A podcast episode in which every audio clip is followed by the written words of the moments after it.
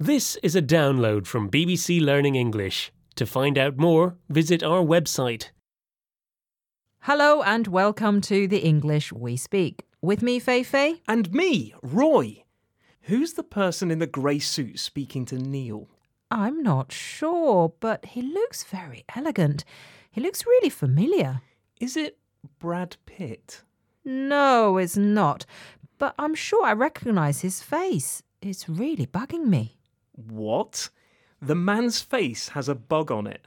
No, Roy. I said it's bugging me. If something bugs someone, it's really annoying or irritating. People can also bug another person. It's an informal way of saying irritate someone.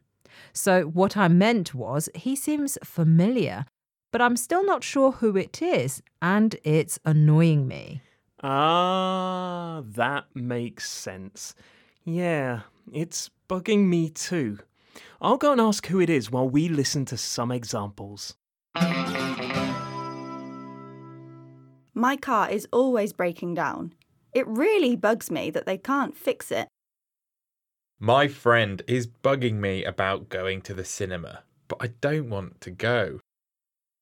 I'm sorry, I don't mean to bug you by asking you again, but I forgot if you wanted tea or coffee. You're listening to the English We Speak from BBC Learning English, and we're hearing about the expression bug someone, which means something is irritating or annoying someone. It can be used to talk about a thing or a person that we find annoying. So, Roy, did you find out who the person in the great suit is? I did, yes. And?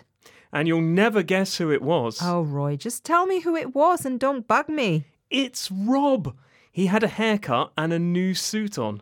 He looks amazing. Wow, I should have guessed. That bugged me for a while.